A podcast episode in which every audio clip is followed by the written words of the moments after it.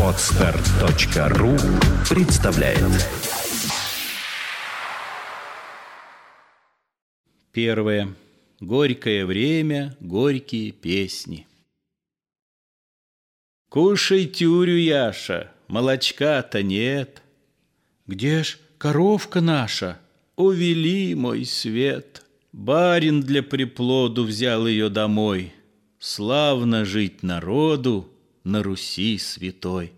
Где же наши куры, девчонки орут? Не орите, дуры, съел их земский суд. Взял еще под воду, досулил постой. Славно жить народу на Руси святой. Разломила спину, а квашня не ждет. Баба Катерину вспомнила, ревет. В двор не больше году, дочка, нет, родной. Славно жить народу на Руси святой.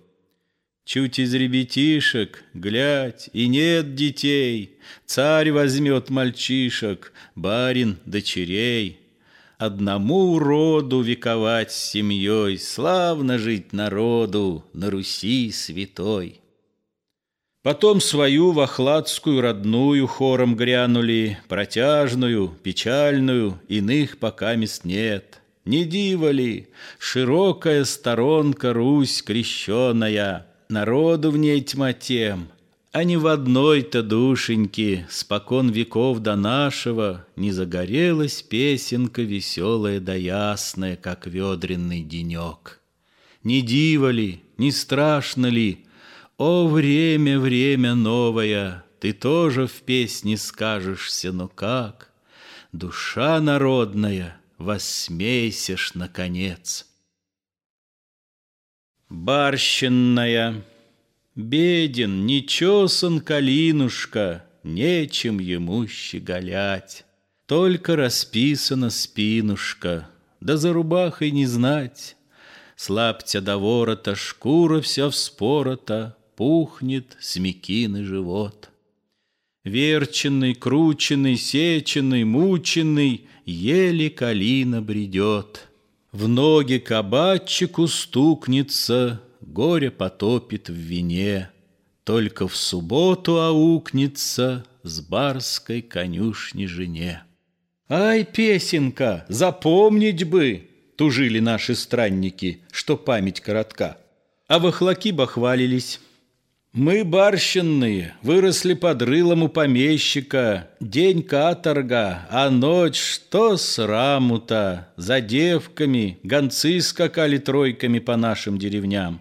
В лицо позабывали мы друг дружку, в землю глядячи. Мы потеряли речь, в молчанку напивалися, в молчанку целовалися, в молчанку драка шла. Ну, ты насчет молчанки-то не очень. Нам молчанка-то досталась солоней, сказал соседней волости крестьянин, с сеном ехавший. Нужда пристигла крайне, скосил и на базар. Решила наша барышня Гертруда Александровна, кто скажет слово крепкое, того нещадно драть. И драли же, покудова не перестали лаяться, а мужику не лаяться, едино что молчать. Намаялись, уж подлинно отпраздновали волю мы. Как праздник, так ругалися, что поп Иван обиделся за звоны колокольные, гудевшие в тот день. Такие сказы чудные посыпались, и дивали, ходить далеко за словом не надо, все прописано на собственной спине.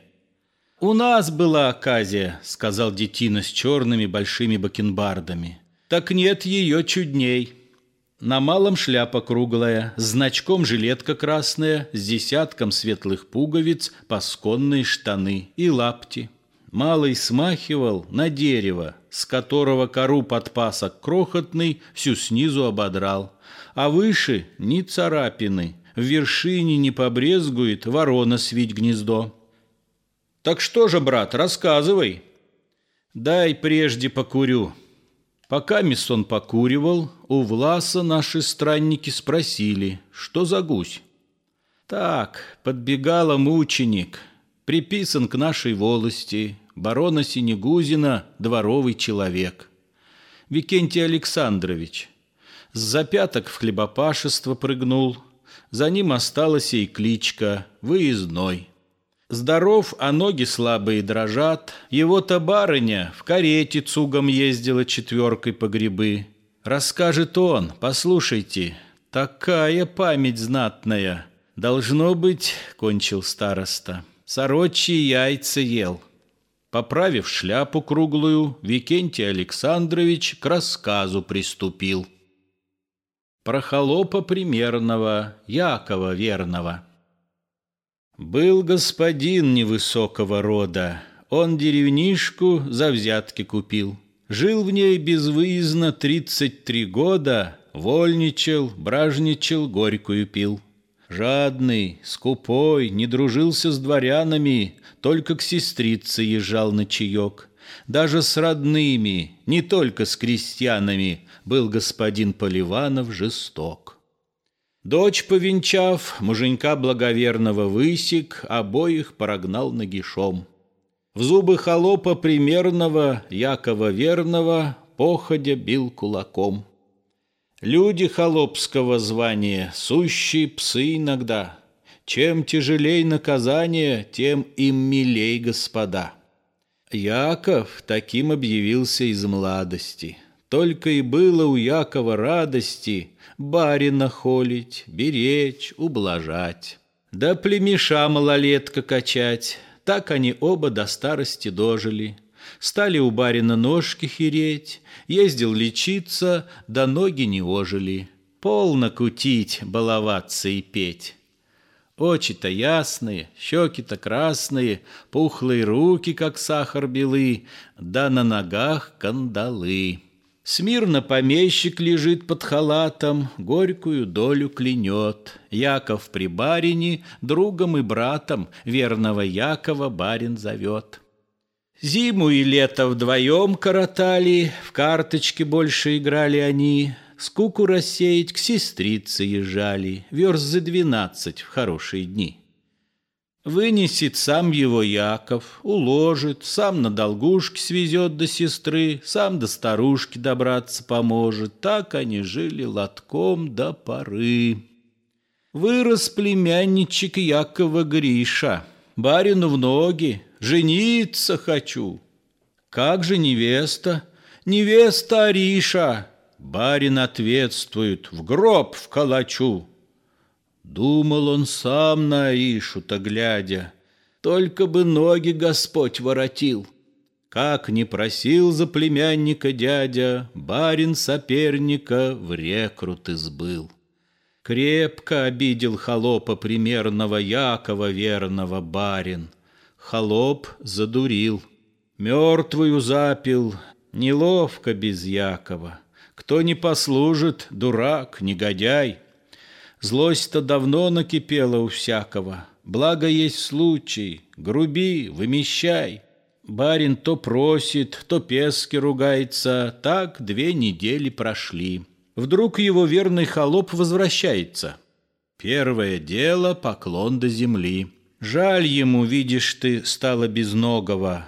Кто де сумеет его соблюсти? Не поминай только дело жестокого, Буду свой крест до могилы нести. Снова помещик лежит под халатом, Снова у ног его Яков сидит, Снова помещик зовет его братом. Что ты нахмурился, Яша? Мутит. Много грибков нанизали на нитки, В карты сыграли, чайку напились, Сыпали вишни, малину в напитки И поразвлечься к сестре собрались.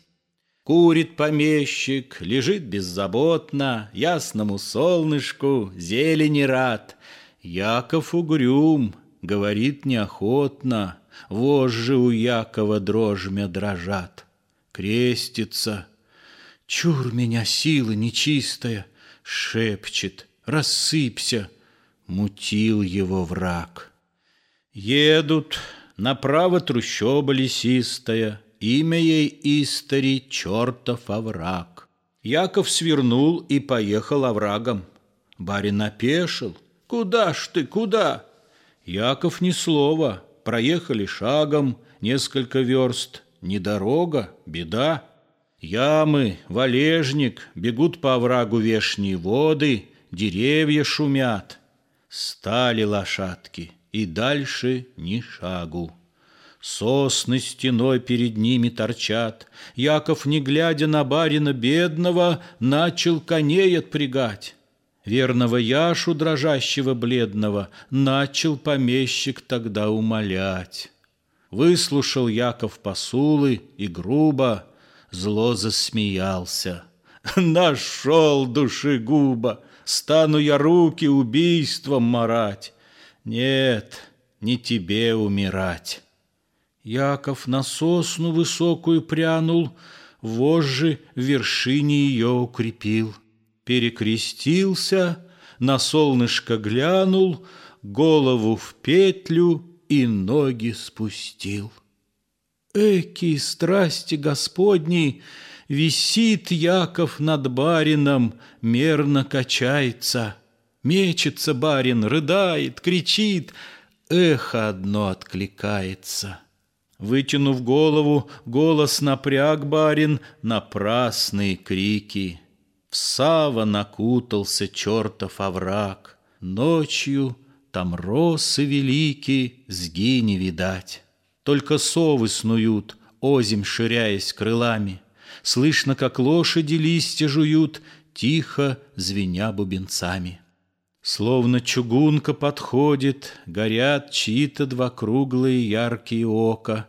Птицы какие-то шумом летят, слышно, посели они недалеко. Ворон над Яковом гаркнул один, чу, их слетелось до сотни. Ухнул, грозит костылем господин, Экие страсти Господни! Барин во враге всю ночь пролежал — стонами птиц и волков отгоняя. Утром охотник его увидал, барин вернулся домой, причитая. Грешен я, грешен, казните меня. Будешь ты, барин, холопа примерного, Якова верного помнить до судного дня. Грехи, грехи, послышалось со всех сторон.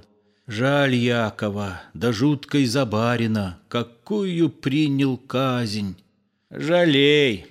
Еще прослышали два-три рассказа страшные и горячо заспорили о том, кто всех грешней. Один сказал кабачики, другой сказал помещики, а третий – мужики.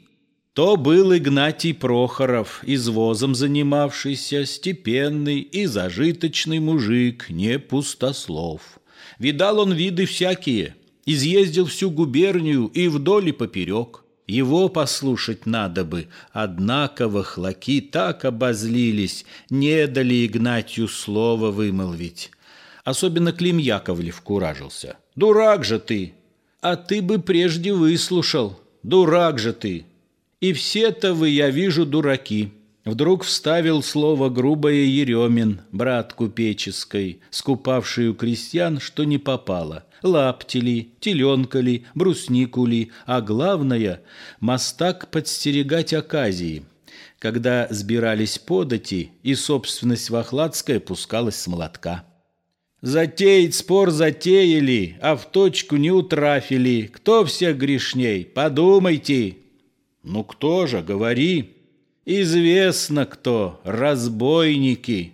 А Клим ему в ответ «Вы крепостными не были. Была капель великая, да не на вашу плешь. Набил мошну, мерещатся везде ему разбойники. Разбой статья особая, разбой тут ни при чем».